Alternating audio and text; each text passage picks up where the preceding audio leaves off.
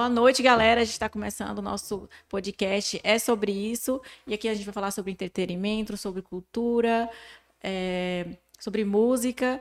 Então, seja muito bem-vindo. Meu nome é Bárbara Lobo e hoje comigo aqui está meu amigo. Lucas Gabriel, hoje estou aqui como co-host da Bárbara, sou produtor e social media aqui na cidade. E aproveitando, logo eu já digo aí, ó, se inscreva no canal, deixe o seu comentário aqui embaixo, compartilhe com os amigos, ativem o sininho para assim que sair novos episódios vocês ficarem ligados aqui com a gente.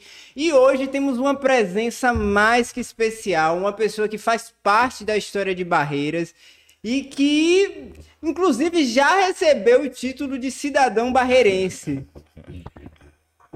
Boa noite, maravilha, muito obrigado. É sobre isso. Obrigado pela oportunidade. Uma honra estar aqui. Essas coisas que envolvem barreiras sempre me despertam. É, tem muito que falar sobre isso, a minha vida inteira, minha vida profissional, pessoal também minha identidade passa por aqui. É, então, é isso. Muito obrigada por ter aceitado o nosso convite hoje, né? A gente que hoje quer saber de tudo sobre o Bosco.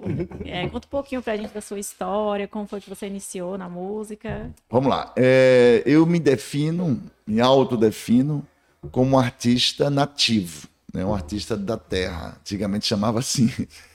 É, mas hoje a gente é do mundo, né? A partir dessas ferramentas assim de tecnologias atuais, você está no mundo. Então eu já nem preciso mais sair daqui, até porque eu já saí. Já morei em Salvador, já tive em outras cidades. E mas aqui eu estou no mundo. Então, em nosso trabalho, a gente tem uma. Conect, somos conectados em rede social e tal. Mas isso tudo está dentro de uma base, assim, que eu. de conceitual da minha vida, que está desde de, quando eu comecei a trabalhar. É uma frase do Leon Tolstói, um filósofo russo, que disse: se você quer ser universal, comece cantando a sua própria aldeia. Então, quer dizer, você tem que começar com a unidade. Né? Estou tentando dar aqui um conceito mais filosófico para o meu ofício. É, então é isso, a partir da unidade, né? Eu não gosto muito do termo regional. Ah, você é um artista regional. A gente é do mundo, né? Barreiras é minha terra, mas o mundo é meu lugar. Entendeu? Então eu estou no mundo aqui, é o mundo. Então meu mundo é esse, é meu, essa unidade está aqui dentro. Então eu não, eu, agora eu sou, tenho uma ligação artística dentro da, minha, da nossa obra que a gente fez até agora, tanto autoral, etc. Por aqui é onde eu me inspiro quando eu vou fazer algum trabalho. Quando eu vinha até na entrevista, fiquei lembrando dos coisas da minha infância, imagens, né, que são muito fortes em mim. Então eu sou um artista regional. Nativo. É. e assim, como é a sua relação com sua família, né? Muitos seus familiares estão no meio musical também. É, fala um pouquinho sobre isso pra gente. É, falar da minha família, falar do começo disso tudo, que também você tinha perguntado, de onde é que é, começa essa relação minha com a música, dentro da minha casa. Assim, eu sou de uma família numerosa, bem numerosa, são 14 irmãos. Eu sou o 13 terceiro filho e a minha casa sempre música, né? Tanto do pai da minha mãe quanto do pai do meu pai. Meu pai tocava muito de instrumentos, cantava, discos direto, tanto Bárbara, que eu não me lembro quando eu comecei a tocar violão. Já era uma coisa assim, quando eu me lembro como gente, já era com violão. Então imagina, uma coisa de DNA mesmo, assim, que já veio comigo. Ficava batucando criancinha na cama, meu pai reclamava. Esse menino não larga esse, esse violão e onde eu ia, então é uma coisa inerente, uma coisa bem forte comigo. É até hoje, salva a minha vida, né? Porque a gente tem as, os baixos, os altos, né? Que é a vida de todo mundo. E quando tá assim bem baixo, tem sempre uma canção. tem sempre uma poesia ali é, ilustrando aquele momento, essas coisas que a gente passa, né? Aí depois vem como a vida dá esses essa, essas nuances de baixo e alto. Quando sobe também vem canções. É bem interessante esse processo assim psicológico meu, emocional, né? Cantar para mim é também uma, uma coisa que me liberta muito. O palco, né? Eu chego, pronto. Depois do show é outra pessoa. Faz assim que eu, né? Botei para fora assim, me libertei. Então voltando a falar da minha família, então é onde começa tudo ali Né? Claro que a gente um pouco vai falar aqui depois, quando eu falar mais um pouco da nossa trajetória, é, de que eu tentei ir para outros caminhos. Estudei cinco anos de engenharia civil na UFBA em Salvador, assim. E para o terror da minha família, o terror entre aspas, assim, muitas pessoas. Esse cara é louco, mano, para formar 15 disciplinas de engenharia civil na UFBA. Assim, um curso raríssimo. Eu sempre fui muito é, tive muita vocação para ciências exatas, na matemática, física. Eu trabalhei muito tempo como professor também, até me ajustar como profissional da música, eu tive nessa área aí também, né, de educação. Na minha família, tem muitos professores. E aí eu, até chegar mesmo a dizer a música é minha, é minha escolha, foi uma coisa, ainda é, né? A gente passou essa questão da pandemia, que a gente vai falar um pouquinho sobre esse ofício, quanto a gente penou penou entre aspas, né? Tem situações que são muito piores, mas a nosso, nosso, nossa profissão foi assim, bem, a gente parou de tocar, parou de fazer show, então foi bem louco. Mas mesmo assim, eu não parei para pensar, a minha família tinha razão, eu devia ter me informado. Não. a decisão foi tomada, assim, foram mais de 10 anos de psicoterapia para poder definir, né? Até eu sair daquele universo acadêmico, não sei o quê, de escola, de faculdade, para definitivamente entrar na música, foi um processo, né? Que de libertação mesmo. Porque assim, eu nunca fui muito, Lucas, assim, de ficar incomodado com a coisa. Assim, quando eu não me lido bem com tristezas, com frustrações, estar, estar fazendo uma coisa para mim que me deixa desconfortável, eu paro logo. Eu falo, não é essa. isso é defeito ou qualidade, mas eu não sei muito ser falso comigo, uhum. entendeu? A gente é, às vezes, um ator da vida, né? Assim, algumas coisas a gente atua. Mas comigo mesmo eu não atuo. Eu acho que eu, eu gosto de ser sempre sincero. Eu ouço sempre meu coração, ouço sempre aquelas vozes, aquelas vozes que a gente tem do interior. Então, a minha família é a família de todo mundo são pilares de sustentação. Então, tem aquele momento de rebeldia, né? Mas depois eu fui, agora mesmo eu tenho lembrado tanto de meus pais, assim, de minha mãe e meu pai, o quanto que eles foram heróis, guerreiros, sabe, assim, 14 filhos. Como deve ter sido difícil, eles nunca desistiram de nada. Sim, e ter, não... e ter 14 é... filhos naquela época naquela era diferente época... de ter 14 filhos hoje, né? É... A gente tinha muito menos acesso a várias coisas. A, a mesa era enorme, assim, comida, imagina, briga de criança, imagina. aquele negócio de criança, aquelas coisas. Minha mãe, que ela às vezes não tinha paciência, às vezes tinha aquelas. doía as pernas, a cabeça, e nunca desistiram, foram até o fim da vida, assim, com muita dignidade. Meu pai, aos 76 anos, partiu uma parte dolorosa da doença. Mas mesmo assim, ele, quando ele foi já, assim, o médico disse que ele não tinha muita chance, ele falou: "Eu vou morrer na minha casa", assim, muito tranquilamente, né? A minha mãe até o fim da vida, 86 anos. Minha mãe aí tem medo da morte. Não, meu filho, Deus é que sabe. Então, uma tranquilidade que nós agora, com qualquer coisinha, a gente já fica né, em pânico. Já, então, eu tenho pensado muito em meus pais nesse sentido, assim, de, de, segurar a barra, entendeu, Bárbara, das uhum. coisas. Então a minha família é muito importante agora. Em todo momento, né, foi importante. Mesmo no momento da rebeldia, a minha terapeuta dizia, mas eu cheguei para a família é importante, é? Assim, como que Claro, é o primeiro nove meses ali na barriga de sua mãe, depois com seus irmãos e tal, é, sua, é o que te define. Aí depois, né, durante a juventude, você tem é, esse momento assim de querer se rebelar mesmo, não querer se reconhecer ali, apesar disso já te reconheci ali, né? É, depois que eles partem, os pais, vocês são jovens, mas depois vocês entendem um pouco isso. O quanto você é seus pais, né? O quanto você tem de, de seus pais.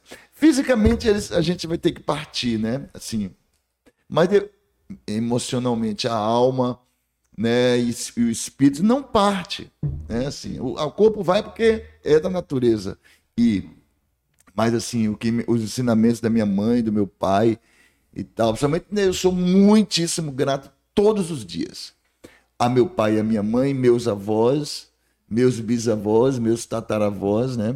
Quanta gente envolvida no nosso processo, na nossa existência. Então é gratidão assim. Muito obrigado, né?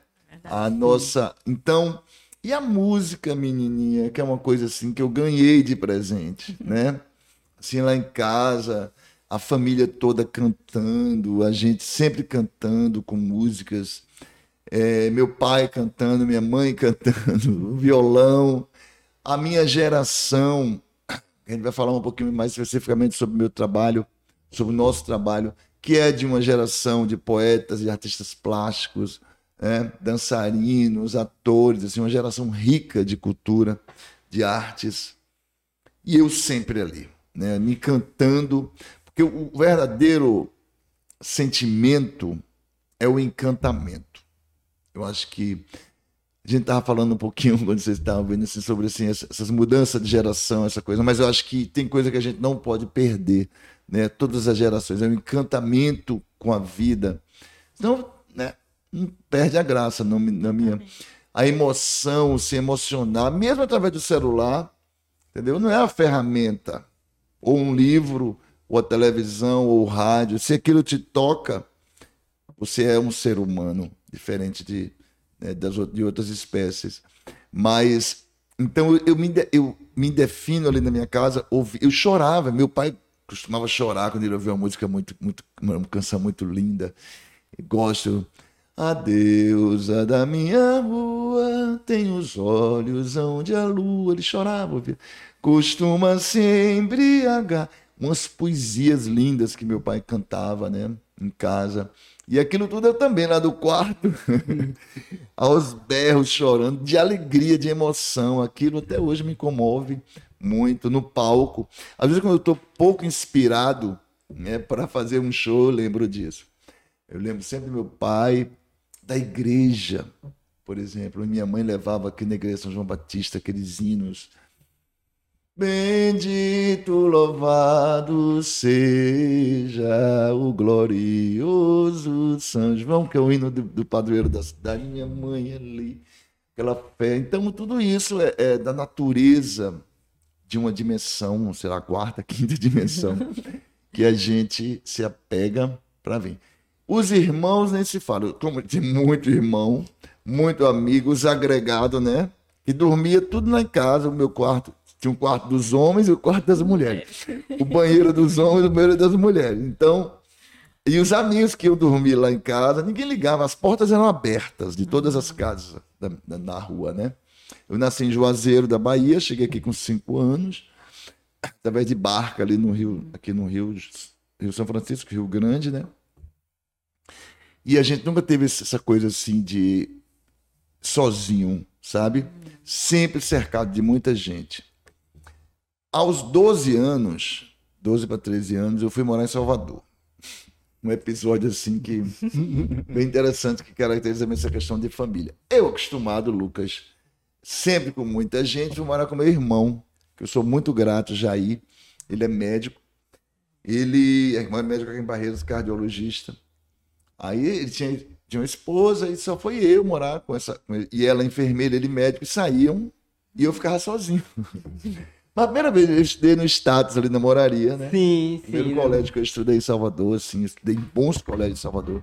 Enquanto meu irmão, que era professor das escolas e conseguia as bolsas para mim, sim, sou muitíssimo grato a ele por isso. Mas a primeira vez que eu fui para a escola, a gente era discriminado, coitado, do interior, né? Chegava tabarelzão. Mas aquilo tudo era novo para mim e me encantou. Eu, apaixonado por Salvador. Aí eu aí já disse, ah, você vai almoçar naquele restaurante ali. Aí eu saí da escola e fui almoçar. Era um restaurante que tinha tipo PF. Sim. Uma mesinha assim. Menina Bárbara, quando eu sentei naquela mesa para almoçar, que eu não vi ninguém do lado ali, eu comecei a chorar. Acostumado com a mesa cheia de gente. E eu não comi. A mulher disse, um prato aí. Eu, ah, minha família. Ai, mas eu sofri. Sofri uns seis meses de, dessa distância, né? Mas amadureci, né? Muito assim, meu irmão, o que é? Não queria estudar. Ia para a escola, morrendo de saudade do Rio de Ondas, de Barreira, da beira do rio, que a gente era menino aqui, brincava e tal. Então, é por isso que eu me considero um artista nativo, porque eu tenho essas coisas bem fortes comigo, essas lembranças, essas memórias bem, bem fortes. Mas em Salvador, aí logo depois eu virei praticamente um soteropolitano. por um tempo, né? Por um tempo. Eu conheci na época artistas como Márcia Freire, e depois Daniela Merkel tocando nos barzinhos, assim. Aí em Salvador, uma cidade maravilhosa, né, de cultura. Comecei a estudar voz, violão e tal, entrei no conservatório de música, participar de festivais, então a cidade já foi me envolvendo. Resultado, foram 15 anos em Salvador. Eu voltava aqui, claro, né? Voltava aqui. Mas assim, até eu ter essa fase de Salvador e viver lá, assim, no, no surgimento do Axé Music ali nos anos 80, eu estava ali no centro daquilo tudo, mas nunca deixava de barreiras, né? Por isso que a minha música é também uma música baiana, que a gente isso. faz muito. Aquilo. É, você tocou nesse assunto agora, então assim, essa, então Salvador foi assim muito importante para constituir esse bosco que canta axé, esse bosco que tem essa identidade musical. Sim, claro. Eu sou é, tenho essa identidade. Eu falei do primeiro dessa coisa nativa, mas assim, do ponto de vista assim de influência, Salvador, do batuque, entendeu? Do tambor. É muito interessante porque bem nos anos 80 ali apareceu essa coisa dos anos Legião Urbana, Paralama, essa coisa dos anos 80, né? Sim. E eu, e eu tinha umas colegas na faculdade, já estava na faculdade, em 87 eu entrei na, na UFBA. E aí vocês não eram nem nascidos. Aí eu. A gente criou uma banda de rock chamada Arcano 22, é uma carta de tarô. Aí eu tinha um amigo que gostava, né? Lito. Aí a gente criou uma banda. Aí foi um festival de rock, que era no Forte Santo Antônio, ali no Sim. perto do Pelourinho ali em cima. E o Ileaê ensaiava lá. Não tava assim o auge ainda do axé, não uhum. tava assim sei nem se Daniela, Luiz Caldo não tinha feito Negra do Cabelo Duro. Não tinha feito ainda. Aí eu tava vestido de roqueiro, Bárbara, de Meu correntes Deus, e tal, para me apresentar. É, é, lá, de roqueiro lá, e a, a gente ia cantar. Uhum. O Arcano 22 ia cantar. Quando eu ouço do outro lado. Ah, eu larguei corrente, larguei, porque eu fui ver aquilo. Aí viu até hoje. Aquilo do tambu, aquela coisa do Ilê. Ilê, Ilê, aqueles negros cantando. Ai! Aquilo era uma coisa maravilhosa. E aquelas cores, sabe, do Ilê, eles ensaiavam ali. Né? Antes do, do, do Olodum tinha essa coisa do Ilê muito forte. É que os blocos Salvador todos. Aí me envolvi totalmente com isso. Né? Conheci muita gente. Eu morava em Amaralina, no Nordeste de Amaralina. E assim, envolvi, conhecia muita gente. Salvador é uma cidade muito fácil de você. Era, não sei se ainda é. É muito fácil você se ligar assim, nessa coisa da. Todo mundo se encontra, todo mundo é artista. muito fácil. Né? Oi, você torce pela Bahia ou pela Vitória? O que, é que você gosta? Aí você vai comer feijoada na casa da pessoa, vai, vira, vai pra ilha. Pelo menos era assim. Então, bah, rapidinho eu deixei de ser aquele garoto tabaréu. Rapidinho, assim. Tanto é que eu faço amizades hoje. Sabe como é que é Salvador, assim, que tem essa memória? Eu morava em Maralina e ia pra praia. Logo no começo eu. Aí um dia eu conheci. Um rapaz chegou pra mim. Como é seu nome? Falei, Bosco. Olha pra aí, Bárbara. Ele falou pra mim: Você quer ser meu amigo? Uma coisa mais linda do mundo, adulto já. Uhum. Que legal isso, né? Verdade. Hoje em dia tem negócio de você aceitar. A solicitação, é. é mas, mas é, foi isso, é. isso foi ao vivo. Você quer ser meu amigo? Ficou meu amigo durante muito tempo. Ele partiu tem pouco tempo agora. Ele ficou meu amigo mais de 30 anos. Ele se conheceu na praia. Então, Salvador tinha muito essa coisa que hoje se faz em rede social, é muito fácil. E aí também a parte da cultura, a parte da religiosidade. Eu estava fazendo um, agora um trabalho, uma terapeuta holística, e narrei isso, né? Narrei também um, momento assim de redescobrimento da minha pessoa em Salvador. E ela disse que eu renasci lá. Ela disse: você é um pouco soteropolitano. É. Assim. Porque a gente morre e nasce todo dia, né? É e, e, essa passagem que eu fiz lá para Salvador assim me renasceu. E às vezes o sotaque eu deixei, tenho ainda um pouquinho assim de lá, mas eu depois, eu não gosto mais hoje, eu falo aqui, desculpem, eu sou terapolitano, já não, eu vou, vou em Salvador muito pouco, entendeu? Assim, quando eu vou assim, poucos amigos. Meus amigos já, alguns já partiram, outros não estão em outra área. Mudou tudo. Mas também. Salvador, é, Salvador também mudou muito, né? É, a gente. Naturalmente, né? Sim.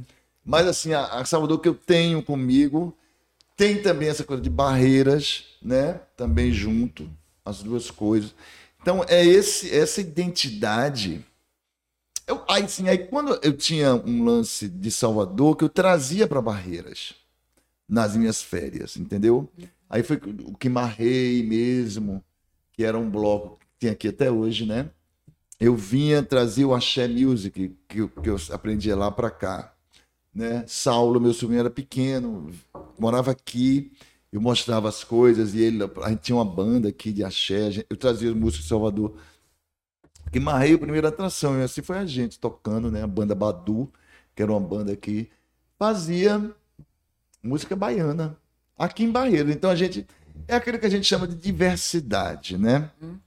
É você misturar essas culturas, a cultura baiana com a cultura barreirense, com o sulista. Então, por exemplo, você imagina o cara tomando chimarrão, jogando capoeira, por que não? né? Sim. Né? Claro, diversidade não é um monte de coisa diferente conceitualmente. Diversidade é um monte de coisa diferente Juntas. dialogando, exatamente, conectadas, né? Né, Porque a minha cultura, é por isso que eu, não quis me definir muito como regional, porque tem muito isso, né? O meu lugar, minha terra, e fica minha, parece mesmo que a minha é melhor do que a sua. Isso já é ainda um problema sério, né? Né? Agora, atualmente, Ainda essa coisa, mais, né? é, porque o sul é melhor do que o norte, o nordeste discrimina, né? Porque é do candomblé, porque é, é, é espírita, é católico, é evangélico. Fica isso é horrível, né? Porque a, gente, a diferença é que é interessante, né? A diversidade é que é interessante. Sim, e Bosquinho, você falou bastante dessa questão do nativo, né?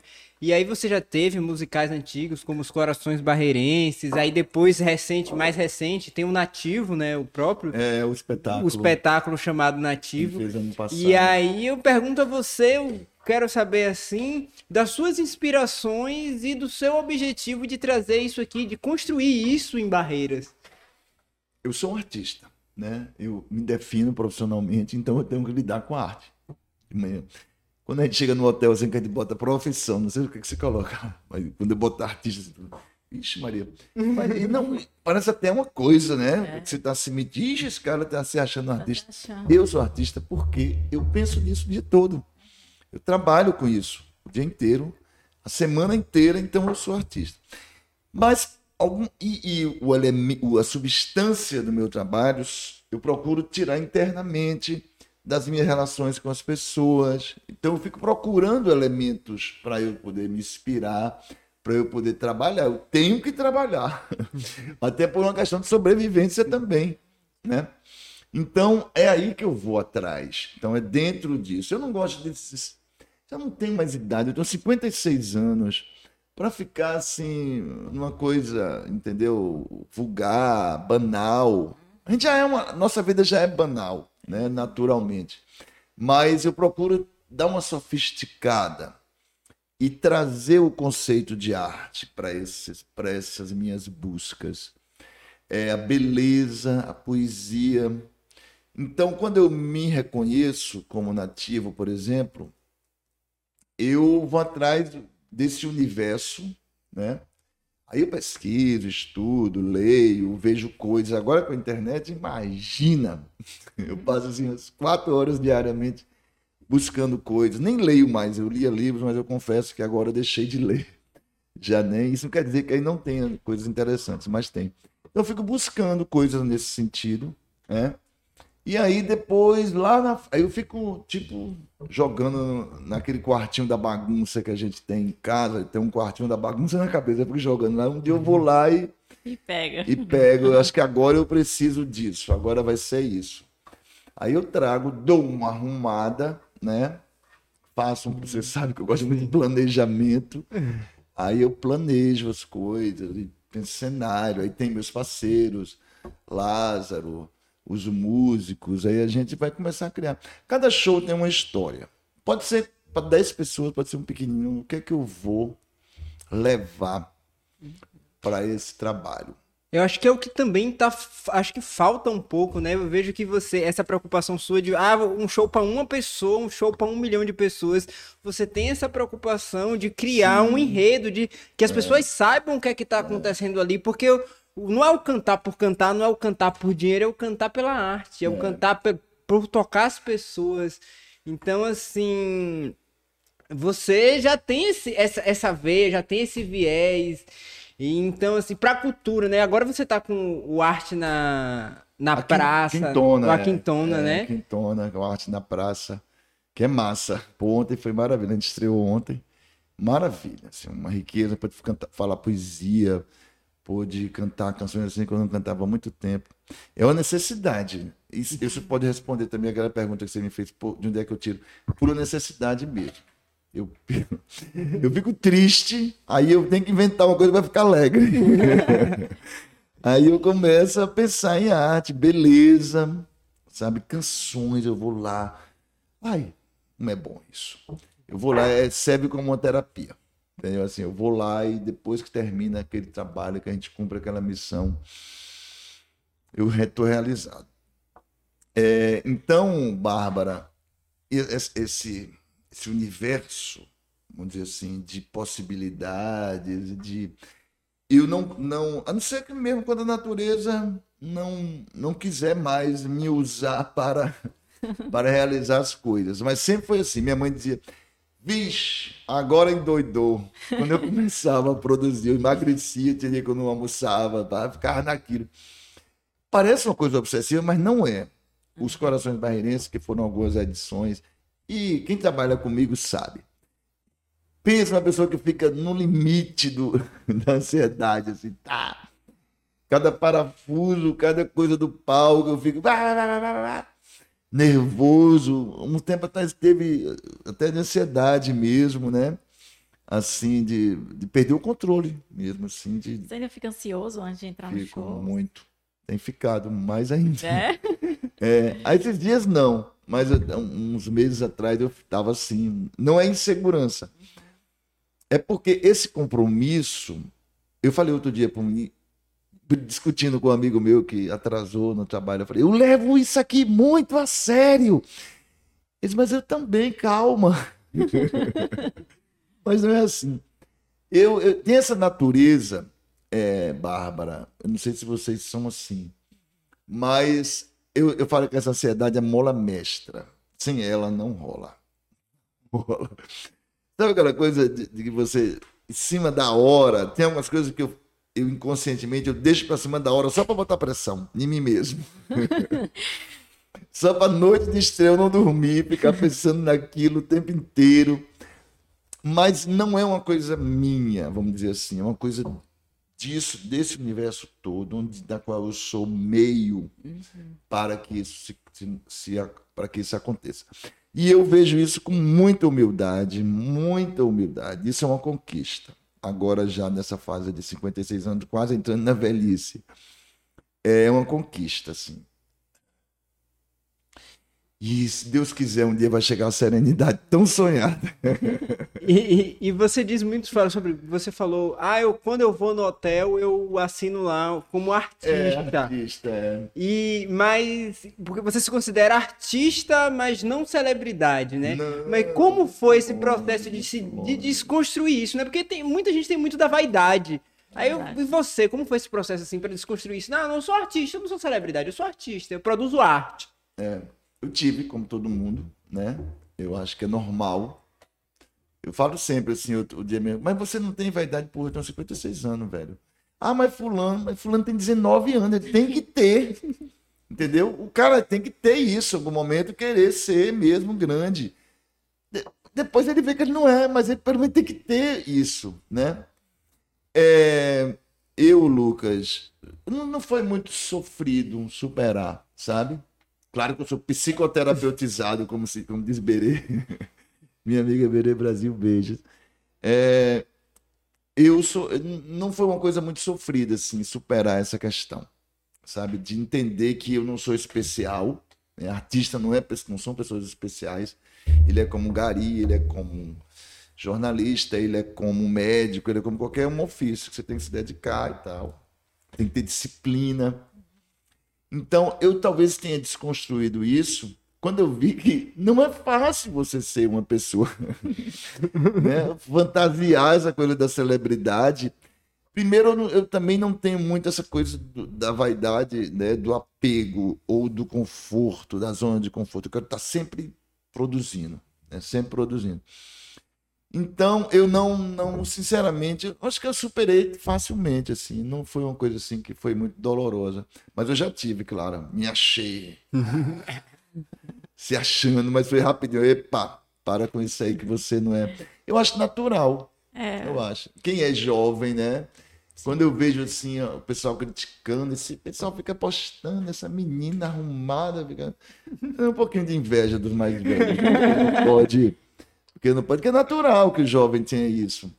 Ah, esse jovem não sabe nem que um dia ele vai morrer. Claro! Jovem não tem que pensar que vai morrer mesmo, não. Jovem tem que pensar que tem todo o tempo do mundo. Exatamente. É, agora a gente está vivendo uma era totalmente digital, né? Todo mundo no celular. E como é que foi para você produzir arte, né? Entrar nesse mundo digital? Eu e meu amigo parceiro Randesmar, querido, a gente é do tempo da, da, da, letra off, que a gente era de letrinha por letrinha para a gente fazer os textos, os folders para os espetáculos. E a gráfica Irmão Ribeiro era nossa, sempre foi nossa parceira, então a gente fazia arte, depois ia lá para um negócio que tinha que passar assim, depois ia para impressora, a gente saía pregando na cidade, uhum. panfletinhos e tal, umas coisas difíceis. Aí quando chegou os primeiros computadores, desmate, eu não quero, manda o cara faz rapidinho, eu não quero saber, então a gente repudiava isso tudo, né? A nossa geração, a gente estava até comentando isso, eu eu até que resisti bem logo depois, mas a gente tinha aquela coisa da natureba. Nada, o artista tem que ter. Eu acho que as duas coisas, sabe? Eu acho que não dá para ser só tecnológico. E a tecnologia é uma ferramenta maravilhosa que facilita muito. E por que não tem que ter arte na, na tecnologia? Pode sim. Ela, já que ela é uma ferramenta, como eu falei, é o que vai você vai dizer através dela. Tem várias coisas aí, mas tem coisas belas, coisas que emocionam. Então, no começo, Bárbara, foi um pouco complicado. Até superar, entender, foi um rompimento assim, interno bem. Até hoje ainda tem umas, umas coisinhas assim que eu não engulo muito. Esse negócio de rede social foi agora, recentemente.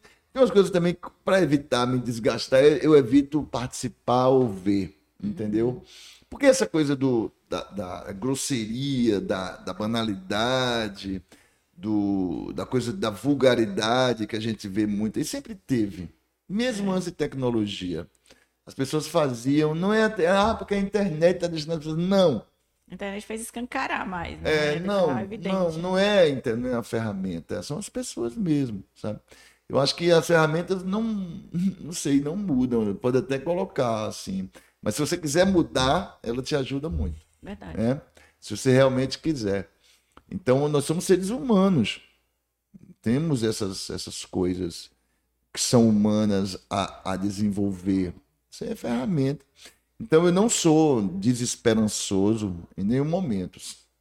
Depois foi talvez até o que tenha me, me, tirado esse preconceito, né? Com relação à tecnologia. Mas eu não sou muito hábil Assim, não tenho muito, eu sou de, um outro, de uma outra de uma outra formação. A gente tem até falado isso. Porque você tem, eu sou de uma outra geração de pessoas, né? As crianças hoje elas nascem com o dedo assim, é, né? Já, nascem assim. Eu vi impressionante as crianças com relação à câmera, elas olham assim, eu tive dificuldade, agora eu consigo dificuldade de olhar e falar assim para a câmera, dificuldade. Os meninos de dois anos, três anos já olham assim com intimidade para tirar foto. Já pega o celular, faz uma é, teste, já né? e tal. É outra coisa. É, né? porque eles já nascem com essa, com esse mundo, com esse universo, né? Então é uma coisa careta eu achar que isso é. Eu evito isso, sabe? Não quero ser careta. não quero. Estou envelhecendo, meu corpo vai envelhecer, vai ficar velho e tal, mas a minha mente necessariamente não. Não é obrigado a ficar. Mas a resistência é natural, né? Eu ainda resisto assim. Não chega a ser um sofrimento, não. Esse negócio de sair do livro para a internet foi um doloroso. Até hoje eu tenho a minha biblioteca lá em casa, de vez em quando eu pego um, mas confesso que não, o hábito do livro eu já, não sei se infelizmente. Mas ainda, talvez ainda pretendo. Sempre quando eu sonho assim com a minha velhice, eu penso num, num sítio, entendeu? Ainda com os livros, né? Eu gosto muito de livros, sempre gostei muito de livros. Eu tinha assim, comprava muitos livros, né? E não tinha acesso a alguns. Mas eu confesso que eu não estou muito na fase de livros agora, não. Mas talvez até volte. Que a internet está me dando o que eu quero. Entendeu? Quando eu quero alguma coisa, ou ver um, filmes, que eu sou apaixonado por cinema. Filmes que eu sonhava ver, agora eu estou vendo. ou então a tecnologia ajuda muito nesse sentido. sentido. É. Não, não tem muito isso, não. Agora, tem ainda por uma questão de resistência mesmo, né? Você esse choque cultural normal, né? Eu acho que em relação às músicas também, né? Fica ah, porque essa juventude ouvindo essas músicas e eu não deixa, entendeu? Deixa aí. Eu não vou ficar fazendo para dizer que sou jovem, entendeu? Não vou ficar cantando é, tem cabaré essa noite, não sei, não cai muito bem. Não, não cai muito bem. Fica falso, soa falso. Eu vou cantar as canções que passam por mim. Às vezes o pessoal diz, ah, você quis atualizar seu repertório. Eu falo, pô, mas meu repertório é super atual para mim. eu não vou ficar para dizer que eu sou jovem, entendeu? Exatamente. Nunca não seja jovem. Uhum. O que os shows são lindos. E a gente tá na grade lá com o Toninho, tá na grade com o pessoal do Que Dueto, a gente tá na grade lá com a Stephanie Gabi, sempre as meninadas e a gente lá fazendo nossa chefe. Então eu não quero fazer o que está todo mundo fazendo. É importante essa, essa singularidade, né? Essa, essa questão de respeitar a essência, quem você, o que você gosta, né? Tipo, se não se deixar levar pela onda, né? Porque geralmente Sim. as pessoas muitas vezes deixam de fazer coisas que são importantes e que acreditam para poder seguir o que a maioria quer, né? E é legal isso de seguir, né, com sua individualidade. Identidade é eu Seria horrível. Tudo isso, se fosse que eu fiz para chegar a ser agora o que eu sou. Pra depois mudar, pra né? Depois, pra depois ficar nessa, não, menininha, não, não, não rola não. Eu seria uma pessoa infeliz, né? Uhum. Dentro, de, eu tenho um amigo que estava trabalhando comigo um tempo. Ele, é, ele gosta dessa coisa de música antiga, não, de um música. Ele, não, ele é um cara jovem, tem 20 e poucos anos, mas ele não gosta muito dessas coisas que rola aí agora. Ele gosta de música dos anos 70, 80, 90. Ele toca, né? Aí eu falei, rapaz, parece lá no show para tocar umas músicas. mas eu não peguei música nova. Eu falei, é, mas você, não, é música nova dos Novos Baianos lá, música. Quer dizer, não tem esse negócio do novo antigo. Não tem. Tem uma meninada massa, assim, de 14, 15 anos, pior que eu passo uma vergonha, Bárbara. Eles chegam, eles sabem mais do que eu, né? Coisa do meu tempo. Eles chegam que a internet proporciona. Vou só com aquela música dos Mutantes. Os Mutantes são uma banda de rock que foi no final dos anos 70, 60, 70. Lindo, uma banda que eu não conheço muito. A gente não tinha vinil assim fácil também no mesmo nosso tempo. Para chegar nas lojas, um disco que, que foi lançado lá no sul, demorava um bocado. A gente ouvia na rádio uma música só. Aí ele diz: Porra, não toco essa música. Mas é de seu tempo, Bosco. Como se a eu idade é... fosse um pré-requisito para você conhecer tudo do é... meio musical que tem, é... que tava no, no, seu tempo, né? Imagine aí. É, minha mãe tem um mas sua mãe tem, mas não era fácil assim, um livro para você conseguir, porque essa, essa geração da gente, a gente tinha essa dificuldade, cara, não era assim tão fácil. A coisa de Anitta hoje que é lançada, na mesma hora você vê aí. Mas assim, Caetano Veloso lançava um disco, a gente sabia através da rádio ouvir uma música. O disco ia chegar aqui muito tempo depois. Botar na vitrola o vinilzão e tal, pra gente chegar. Então não era assim. E a gente curtia muito os discos, cada uma daquelas músicas. É um outro, um outro formato de vida, né? Diferente, claro. Assim como meus pais também. Meu pai. Eu fico vendo sempre esse pessoal mais, mais velho, que fica mais velho, criticando as músicas atuais. Ah, a música do nosso tempo era que era bom, as músicas de. Eu fico só olhando. Meu pai era um cara músico. Cantava, tocava. quando eu botava um disco de Alceu Valença, lá em casa, meu pai saía. Minha mãe dizia: Você fica botando essas músicas, seu pai vai embora de casa com essas músicas que você bota. Milton Nascimento, meu pai não gostava. E são artistas maravilhosos. Hoje considerados, Sim. né? Alceu Valença, Milton Nascimento. Meu pai gostava de é, Nelson Gonçalves, Angela Maria. Ele não gostava dessas coisas. Nem João Gilberto ele gostava. Esse choque, Beatle, rock. Meu pai não gostou de rock. Então, essa coisa do choque é natural que eu, que, porque eu tenho eu não tenho muita, é assim, aquela coisa, coisa que eu te falei, de estar tá ouvindo, por exemplo, não vou citar nomes para não parecer preconceito. Eu não boto lá em casa porque eu não me reconheço com aquilo. Uhum. Eu até tento. O João Gomes é um menino que eu gosto muito. Eu ouço lá em casa até. João Gomes é um, tem umas músicas lindas assim dele.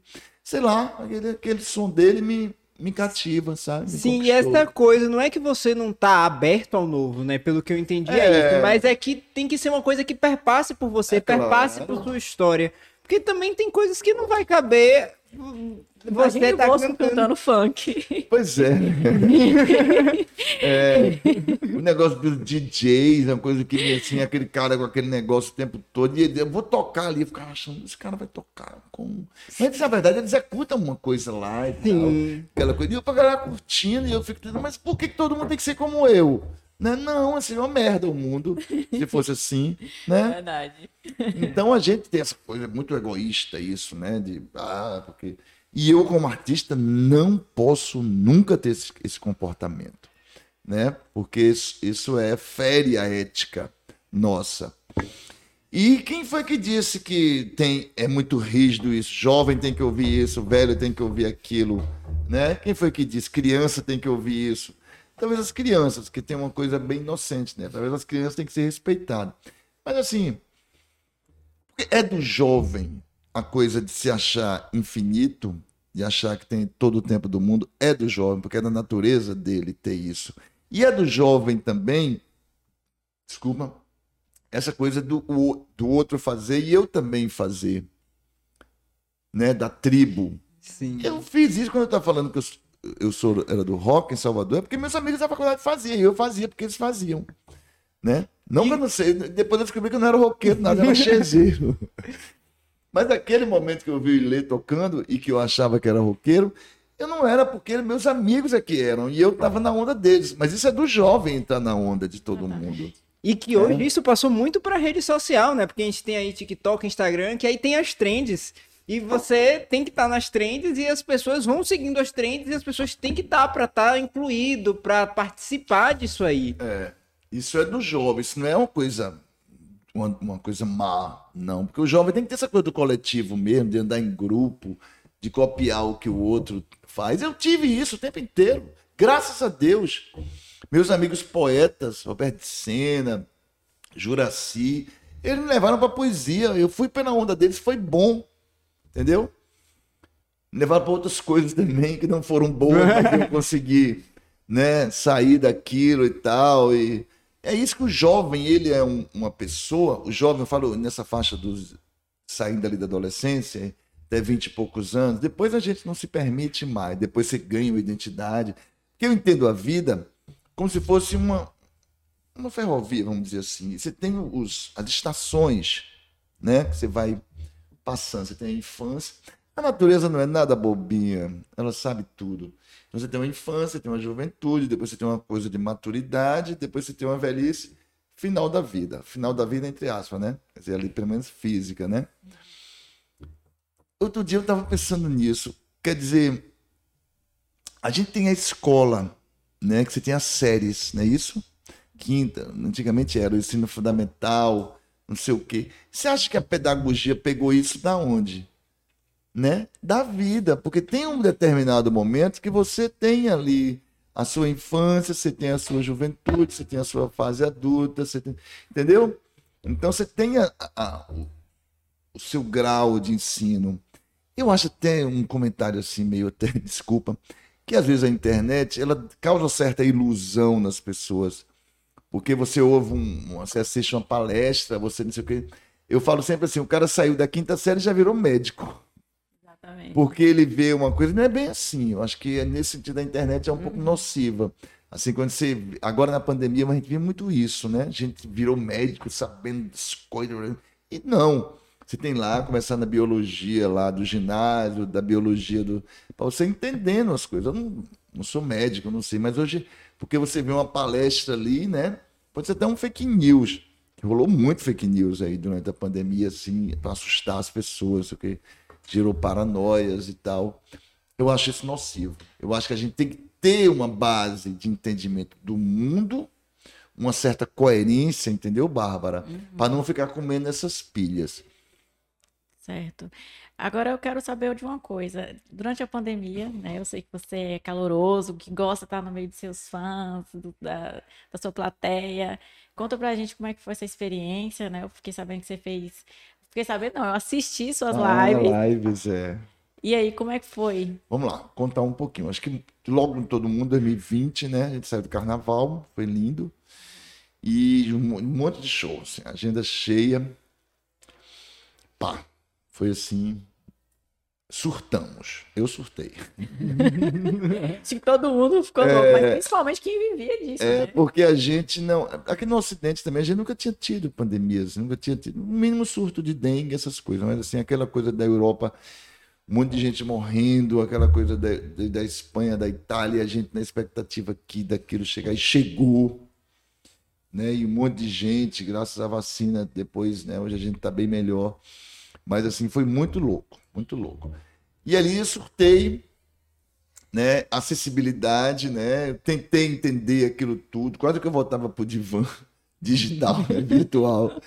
E quis procurar minha terapeuta né? Mas alguns amigos eu ligava e tal, assim, mas a gente em casa, né? É... Aí o pessoal da UFOB, Anderson, querido, Danilo, do programa Rolê, diz o Rolê.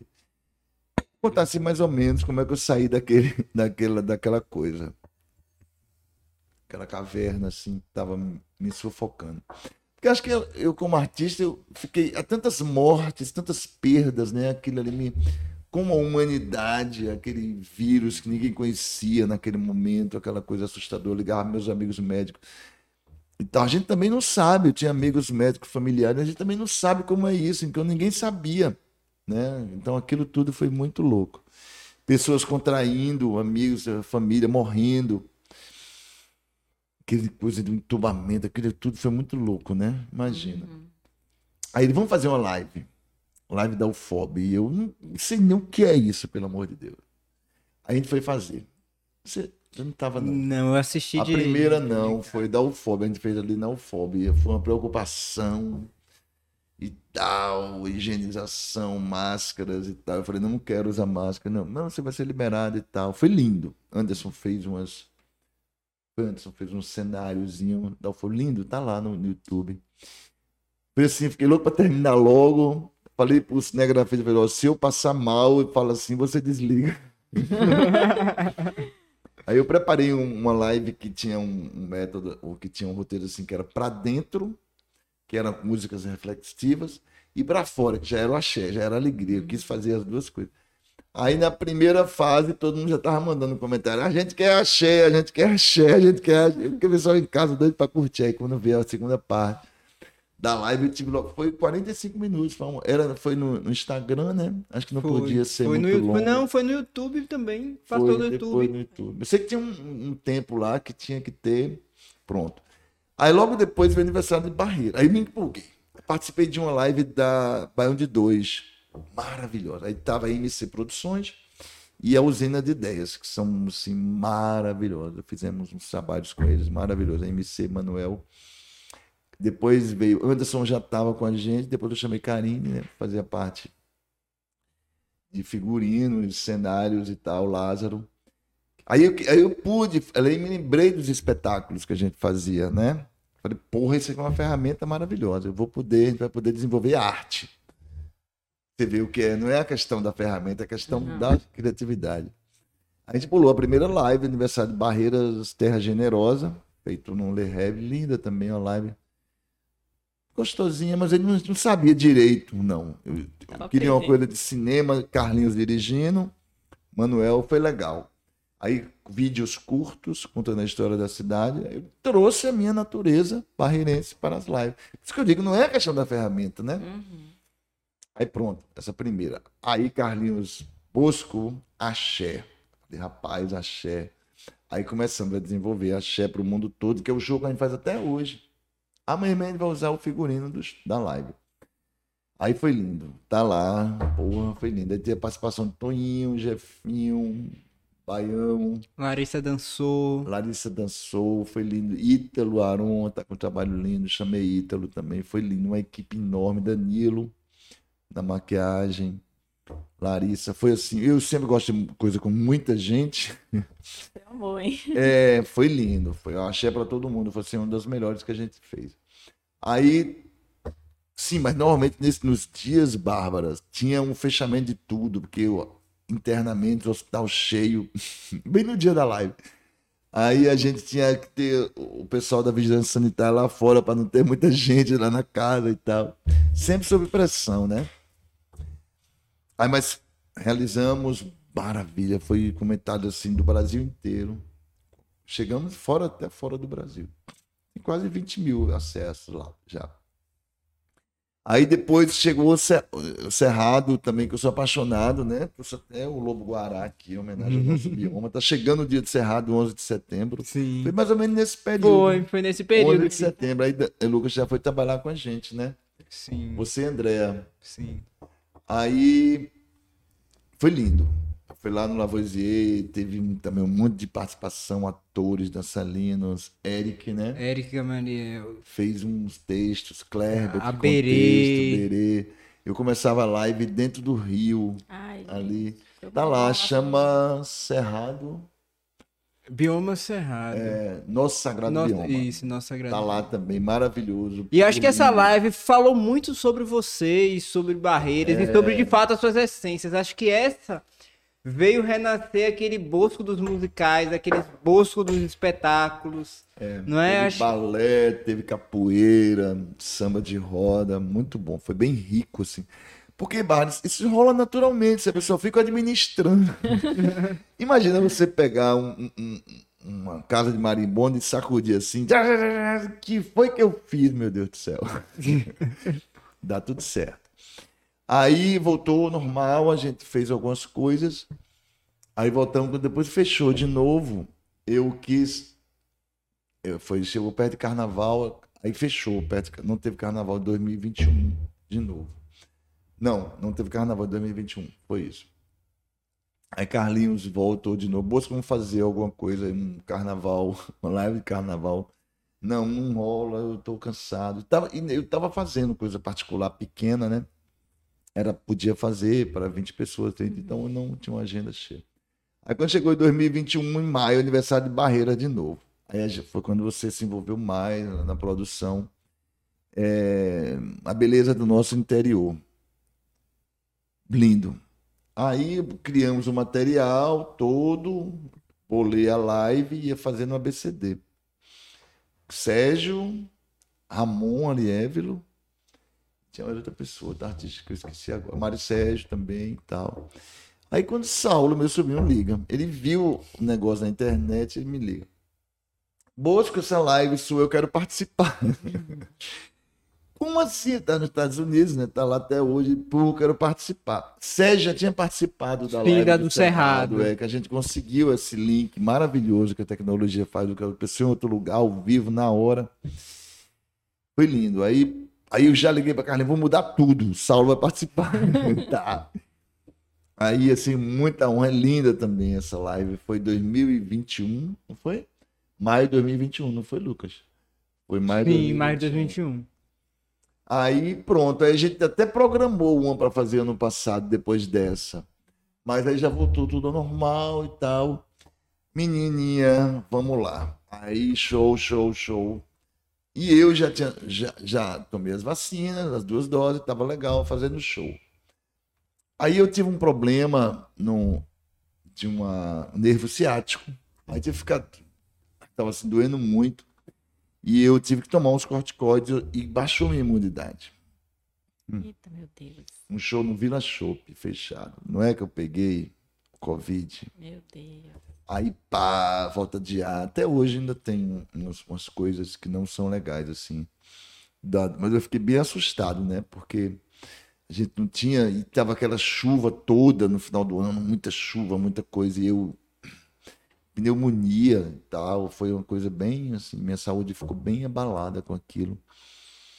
Passamos um mês, assim, sem trabalhar e tal. Fiquei, perdemos Réveillon. Foi, peguei, contraí Covid no Natal. Então foi assim, uma coisa meio. Mas logo depois acordei, né? De novo. Não teve carnaval 2022. Mas graças a Deus começou a ficar- cair as coisas. A gente voltou com shows assim, de, dessa temporada agora. Do, do carnaval pra cá, né? Tem sido assim, muito intenso. Graças a Deus, né? Os shows, assim, a criatividade, os músicos, assim. Eu não gosto muito de ficar muito olhando assim, depois que passa que eu vou ver, né? Quando tá acontecendo, eu, tô, eu gosto de vivenciar aquilo, né? E tá assim, mas de um tempo para cá, graças a Deus, eu tenho cuidado mais da minha saúde, entendeu? Assim, alguns hábitos, alguns hábitos alimentares, não, todos os hábit- hábitos alimentares. Perdi peso, fiquei agora mais enxuto, sabe assim? lactose, glúten, quero carne vermelha, cortar açúcar para viver um pouquinho mais, né, para poder ter essa saúde, para ter também a disposição para para continuar na missão, que é um objetivo da vida, né? Assim, eu acho que ganha sentido a minha vida quando eu estou trabalhando. Bosquinho, também muito se fala né, desse hoje, desse, desse mundo pop, de, de estar na mídia, de fazer fama, de sair. Muitas pessoas, muitos cantores, né, objetivam, na verdade, é sair de onde está, é querer crescer, carreira internacional, mas eu acho que você tem uma visão um pouco diferente, né, comparado a isso aí. Como é que você vê essa questão do desenvolvimento, do querer ir para fora, do querer sair de onde está? Como é que você Eu já tive isso, claro. Normalmente eu vou até falar que é natural que tenha isso, né? Quando eu tinha. Mas o rumo que eu, que eu dei, Lucas, a minha, minha vida profissional, não gosto de falar de carreira. A gente começa todo dia, né? Na verdade. É, de- foi depois desse negócio da internet, né? Porque virar um artista. Eu não tenho essa coisa também de ficar. A gente quer comentar, de me considerar um popstar uma celebridade. Isso me incomoda muito, de pensar assim. Eu sou um artista. Isso me deixa. Ah, mas eu sou Bosco Fernandes. Não sou eu. Né? Bosco Fernandes é uma marca que a gente tem, é tem uma equipe de músicos e tal. Já é um produto né, que a gente negocia. Então eu não tenho muito eu personificar o meu trabalho. Então, agora eu acho que pode acontecer, acho que nunca é tarde, sabe? De- eu tenho um trabalho autoral que eu não exploro, né? Que eu não trabalho ele. Em determinado momento, a gente, você sabe, a gente, eu nunca tenho, não tem nada meu aí na- no Spotify e tal, não tem- ainda é, não tem, eu não, eu não, ainda não vou ver. Porque eu fico fazendo muito show, festa, show baile e tal, essas coisas, né? Assim, eu exploro muito pouco essa coisa do, do autoral. Mas, e não tenho nada contra. Se a partir de agora a coisa começar a tomar e aí uma identidade, e não virar popstar, mas o meu trabalho ganhar outra dimensão, tranquilo. Tranquilo, encaro. Agora que é a hora. já tá maduro, é, né? tá maduro, não tô sofrendo mais daquelas coisas de- que a juventude tem, né? Ficar se achando e tal. Graças a Deus superei isso, né? De saber que sou mortal, ter plena convicção de que a vida tem né, uma, infini, uma finitude, né? E também saber que é infinita. Porque como eu, eu já fui jovem, já fui jovem, quer dizer, no sentido de já fui. Não que a minha Mais mente novo, não né? seja. É, Já foi mais novo. eu já tive essa coisa de achar que era infinito. Então essa coisa do infinito tá comigo, né? Acho que a gente é infinito, finito. E, assim, é um pouco disso, né? A gente é infinito na mente de quem a gente ama, a gente é infinito no É. coração das pessoas que nos conhecem. E a gente é finito nesse, nesse plano carnal, É, nessa, plano nessa físico, questão né? física aí. É, eu- quando eu vejo a minha mãe, por exemplo, né? Eu, por exemplo, lembro, pô, que coisa enorme. Não chego nem aos pés. Entendeu? Uma, uma gi- pessoa gigante. Ah! 14 filhos. Ela morreu com 70 e poucos netos, 80 e tantos bisnetos e um tataraneto. Tudo isso é dela e do meu pai. Assim. Imagina o tamanho de uma mulher dessa. E eu, hábitos lá em casa. Eu então uso muita coisa que ela, que ela me deu lá em casa. Meu cuscuzeiro, foi ela que me deu alguma coisa. Eu falei, "Não, mas ele passou pela minha mãe. E tá aqui agora comigo e tal. Os talheres, tem as coisas assim, os hábitos, a fala, a maneira de falar, a coisa de comer de meu pai. Eu me olho no espelho, a encarnação de meu pai. A encarnação de meu pai. Olha, cada vez mais parecido fisicamente, né? Com os hábitos também do meu pai, certos se é tique-tique nervoso, aquelas coisas que meu pai tinha, cada vez mais parecido. Ah, enorme, uma coisa enorme. E a gente transfere isso né, também para os nossos, pros nossos familiares, para os nossos amigos. Não precisa ser necessariamente família de sangue, mas as pessoas que convivem com a gente. Pô, foi tão legal aquele dia, Bosco. Eu sempre ouço isso. Morre de vergonha. Bosco, você tocou no casamento da minha mãe, do meu pai. A gente fala também muito sobre Eu não tava nem. Eu, a pessoa nem existia. Minha mãe fala direto. Eu, quem é sua mãe, meu Deus do céu? Eu não sei. Mas a menina tá lá, que lindo, né? É. Tá lá. Tá chegando os netos, Bárbara. Você tocou no aniversário da minha avó. no casamento da minha avó. Que massa isso. Então a gente deixa um, um legado, né? Deixa uma Espero que de luz no mundo, um rastro luminoso. Né? Eu espero que seja, faço tudo para ser Sim. luminoso, né? Não uma coisa que eu acho que a pior coisa do mundo é chegar no fim da vida e olhar para trás e dizer, pô, eu fiz tanto mal a tanta gente, deve ser horrível, né? E você chegar, que deve, no, fim da- no final da vida, deve rolar essa coisa do, do filme, né? Como diz hoje, foi o que eu fiz. E você vê que você fez bem às pessoas, é muito legal, né? É, exatamente. Você já tá. E querendo ou não, sua, sua, sua profissão, ela, ela, ela tem essa questão de trazer alegria, né? É. De trazer sorriso. Cada vez mais eu tô lá no nosso objetivo, sempre eu coloco assim, desses shows agora, que são muita cheque, proporcionar alegria e diversão ao público presente. É essa a meta. Porque meta é uma coisa muito importante. A gente queria até falar sobre isso aqui, não, não falei. Imagina um, um alpinista, ele não bota aquela corda de apoio ali para ele subir, né? Ele vai lá, dá um passo errado, ele cai, mas ele tá com a corda guia, né? Um barco que sai de um porto, ele tem que saber onde é o porto que ele vai chegar. Vai ficar lá no mar, lá, lá. Você perguntou uma coisa importante é- sobre qual, né, onde é que eu me situava, quando foi que eu vi. Foi quando eu vi que eu precisava dar, dar um rumo, entendeu? Precisava ter um objetivo. Então, tudo que a gente constrói, aqui essa agência que vocês criaram, eu até comentei no caso da missão da agência e tal. Quer dizer, porque você tem que ler isso todo dia quando você vai para o trabalho. Eu tenho, tô indo para o trabalho com essa missão.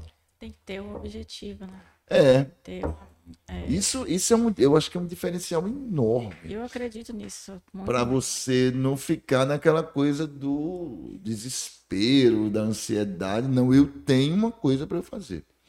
Eu vou alcançar isso.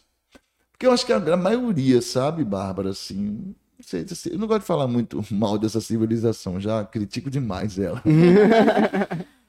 Mas eu acho que a gente tem um momento muito assim, sabe? Das, e, e onde está todo mundo indo, uma espécie de clonagem, né? A gente foge tanto da clonagem científica, mas de alguma, de alguma forma a gente está sendo clonado. Porque está todo mundo indo para uma mesma coisa, né? É. Isso eu acho nocivo. E não é criança e jovem, não, é adultos. sim, Tô falando, adultos que estão. Ah, como o neguinho fala pra mim, ah, Bosco, toca essa música aqui porque tá todo mundo tocando. E- Aquele negócio que a mãe da gente fala, mas você não é todo mundo. né? Você não é todo mundo. Você tem uma coisa lá em você que é única. Exatamente. Vamos buscar isso que é único. Não teve que preguiça. É mais fácil. você ir com todo mundo. Porque o produto já está pronto, né?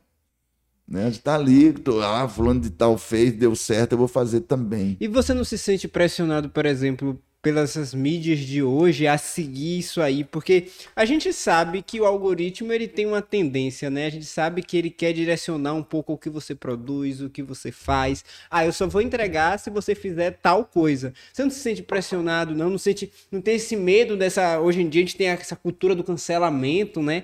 Ah, não fez, ah, não faz isso, você vai ser cancelado. Olha, Lucas, todos os artistas. Eu estava comentando com um amigo Elis Regina tem uma entrevista que ela fala que as gravadoras manipulavam, só queriam que gravasse. Durante os anos 80, muitos artistas que tinham um trabalho assim, forte de identidade, acabaram se vendendo para uma mídia. Na época do rock, tinha passava pelo produtor. Isso não é novo, não. Não é novo, não. Agora, a essa altura da minha vida, eu não como essa pilha. em hipótese alguma, né? Mas, assim, se fosse um tempo atrás, eu até comia.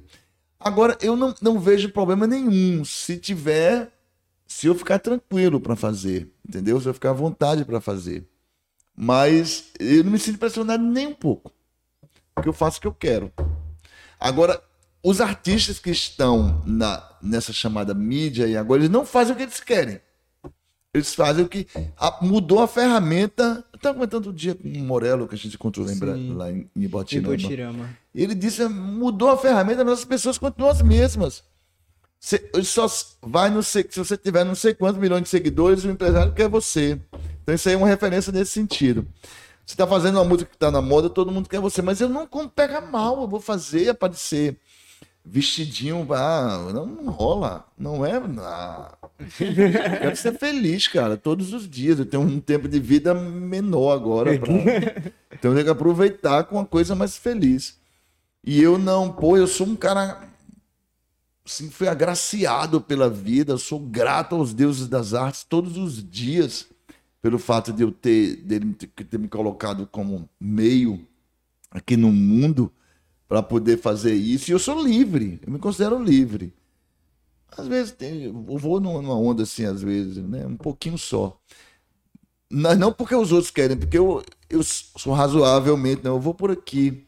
Essa música é legal. Foi legal, você toca até umas coisinhas também que é legal, eu vou. Mas não é porque os outros estão dizendo, é porque eu, é legal, eu vou fazer. Não que tenha assim essa independência 100%, não, não é assim uma coisa também, né? Mas eu não como mais essa pilha, por que é isso? Não, não. Agora, a minha realidade também, não, eu não sou um artista autoral, não tenho, né, assim. Eu, minha realidade é uma coisa muito aqui, Barreiras, região Brasília e as cidades que eu toco, né? Não tenho, assim, essa. Então, não posso dizer. Se eu me tornar um artista, assim, realmente famoso, não sei o que e tal, nível nacional, aí eu vou ver, talvez isso aí, mas a esse momento agora eu digo que não. Eu não como essa pilha, não. É legal, pô, todo, muita gente gosta, sabe? Tô nessas grades aí de com esses jovens artistas, tô lá no meio que honra um, um senhor de 56 anos. E eu acho, me, eles me chamam de mestre. Mestre Bosco, eu acho massa.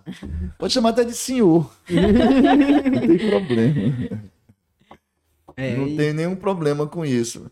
Eu, eu não, não me reconheço como um artista assim famoso, sabe, menininha? Eu sou conhecido assim pela não, isso me incomoda muito, sabe assim, de ou diferente, melhor. Melhor, para maior, essas coisas não, não cabem muito dentro do meu vocabulário, não. Não rola. Não rola. Eu sou. Minha vida é banal e precária como a de qualquer pessoa sabe? Tem os problemas de todo tem, né? mundo, financeiros, pá, de todo tipo, familiares, pá, mau humor, tudo. Ah, não vou ficar iludido para sofrer por, né, por, por opção. O inimigo nosso é a gente mesmo. Não tenho dúvida disso. Todos os dias a gente tem que superar nós mesmos. O nosso inimigo maior é nós mesmos, que joga para baixo, com autossabotagem, com autopunição. É sobre isso. É sobre isso. Nosso inimigo maior, que autossabota nós mesmos, né? que autopune nós mesmos, é, que autopiedade, cara. Como é coisa horrível a autopiedade, né? Meu Deus, coitado de mim. Né? Todo dia vem isso. E todos os dias tem essas coisas que a gente tem que superar todos os dias. Por isso que a cordinha lá do alpinista é importante, porque isso é a força da gravidade jogando para baixo, né?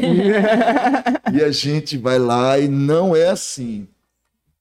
Eu fiz agora uma terapia massa holística, estou fazendo massa. Reconhecer essas, esses inimigos internos diários. Eles não quietam.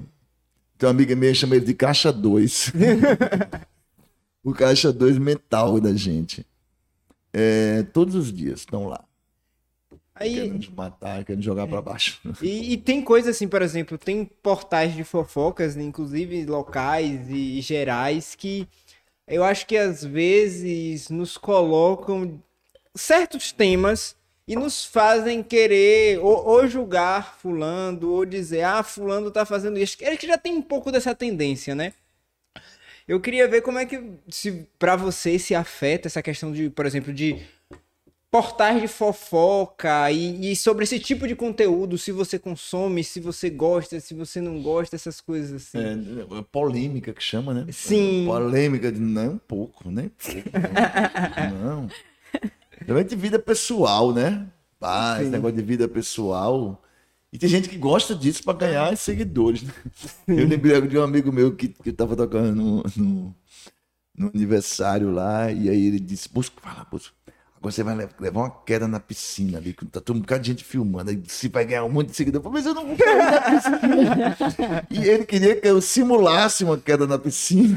Pra poder aumentar os seguidores. Pra poder, eu pensei, coisa horrível. Não, você não, oh, não meus objetivos não é a quantidade. Tem até aumentado, assim, naturalmente. Quando eu vejo lá seguindo, seguindo, seguindo, eu acho ótimo. Mas assim, não tem, até porque eu acho isso muito louco, essa coisa de seguidores, parece coisa de religião, né? aceita do bolso. É, aceita, aceita do bolso. Eu acho que naturalmente, sabe? Naturalmente rola. Assim, aumenta, eu acho massa. A gente procura dar o nosso, a nossa page lá, coisa, uma coisa de qualidade, com belas imagens, com mas com o objetivo da beleza. Sim. Com o objetivo da arte. É. Pela, eu acho que a consequência, eu quero saber porque Ivete Sangalo tem não sei quantos. Mas Ivete Sangalo já era uma pessoa que tinha seguidores antes da internet. Ah, mas ela faz isso. Pablo, Anitta, o Pablo Vittar, Anitta, não sei o que. Eles, eles sempre tiveram essa coisa do, do, da internet como ferramenta, né? Muitos artistas, Oswaldo Montenegro, assim, com essa, com essa coisa da internet como ferramenta. Eu confesso que eu não tenho muito, assim. Eu não sei nem. Eu, eu, eu gosto muito de show. Eu adoro fazer show. É, mas seu Instagram ele é diferente. Esse é. Instagram eu não vejo assim como esses outros comuns. Você posta mais sobre o seu trabalho, é, é sobre, a sua, é sobre a arte, é sobre a comunhão, é sobre estar com pessoas, ver, cuidar de pessoas e a música, né? É. O ofício. Não é sobre estar ali, oi gente, acordei agora, eu tô não, aqui. Não, não, nem rola. É, mas eu respeito. Cada um tem a sua, né? Respeito muitíssimo o perfil de cada um, assim, dentro dessa, dessa linguagem aí. Não vejo, não tenho, assim, muito de pegar isso, não. Eu procuro filtrar, né, assim, para não ficar... A gente já é sobrecarregado, você já viu como é, a gente nem quer ver. Eu tive, um, eu tive uma mulher dizendo que vai responder um WhatsApp, quando vê, não respondeu o WhatsApp, já fica vendo um bocado de é, coisa. É, exatamente. Né? A gente é contaminado, pego? Então a gente tem que estar atento o tempo inteiro com isso. A gente só quer consumir material rápido, né? É... 15 segundos, 20 é, segundos, se não for, não quer mais. Né? É o prazer rápido, é o E coisas bem atraentes, assim, né? Tô criticando a ferramenta, não, mas tô criticando as pessoas que se deixam levar. Precisa como uma droga, né? Sim. Mais ou menos como uma droga. Mas não é que seja, né, assim, uma, exatamente uma droga. Mas é isso. É, então. eu gosto de fazer show. Adoro. Adoro adoro o palco. Sim, o palco para mim é um lugar libertador. Depois do show, eu durmo com uma maravilha, eu fico em paz. E falando em show mesmo, você tem algum projeto de pois é. espetáculo, é. alguma coisa assim, ou, ou projetos que vocês querem tocar daqui para frente? Tem vários. É, eu tenho todos os dias, eu fico sonhando assim com isso, sabe? Assim, quando eu vou dormir. Coisas assim como. Eu adoro cinema, né? Também eu penso em fazer umas coisas assim em cinema. É, show em teatro, assim, com, envolvendo balé, teatro. Eu nunca deixei de pensar nisso. Eu, esse projeto agora, o, essa, essa, proposta, vamos chamar de projeto, não, proposta, desculpa, da, da, da Quintona, maravilhoso. É, essa coisa do, da obra autoral, que eu não mexo muito. Mas que tem, né? Você já tem, é... tem Zé Buriti, tem várias ah, outras tem várias, músicas tá autorais. lá no palco MP3. Então é isso. Não para muita coisa na cabeça para pensar, graças a Deus. Mas assim, agora é os shows. Agora tem uma agenda, né? Vamos fazer Sakai, Canabrasa, faz dia 17. Volta um pouquinho pro Milord, né? Não sei se vai ao ar, dia 7 de setembro a gente vai estar lá no, no Bar do Pagode, fazendo um show lindo também, vai ser bem bonito, estamos preparando. E a agenda setembro, outubro, bem cheia. Hoje eu tive uma notícia que eu não vou dar agora aqui, porque é hum. surpresa. Assim. ah, tá pra deixar a gente curioso. É, no mês de é. outubro vai ter um showzaço aqui em Barreira, a gente vai estar também. Novembro, Réveillon em Brasília, né? Vai fazer Réveillon em Brasília. Carnaval esperamos chegar afiados. Já? Né? Pra, com o repertório. É um pra frente, né? Bora pra frente. Não pode ficar muito Bosco, eu quero agradecer, tá? A gente vai finalizar aqui nosso podcast, felizmente, né? Eu falei um bocado. Mas foi um prazer te ter aqui, né? Você é uma pessoa maravilhosa é. e conhecer seu trabalho assim mais de perto foi foi ótimo, acho que foi uma experiência que eu vou levar. Essa questão do encantamento pela arte, nossa, hum. sério mesmo, me tocou bastante. Tá? quero agradecer muito sua presença. Né? Muito obrigado, é Bárbara, todo mundo aqui. É, sobre isso, Mara, adorei. É, é a segunda vez que eu participo de podcast, assim, pô, é muito bom. A gente fala muito, eu gosto muito de falar, assim. Espero que. Conversar com você, Busquinho, é sempre um prazer. Então, eu reitero as palavras da Bárbara. Sucesso aqui para a agência. Muito obrigado. Espero nos encontrar várias vezes. É isso, gente. Não se esqueçam de curtir, comentar, se inscrever no canal e ativar o sininho para ficar ligado nos próximos episódios do É Sobre Isso. E lembrando que aqui não é só sobre isso, é sobre tudo. Muito obrigada, gente. Valeu. Valeu.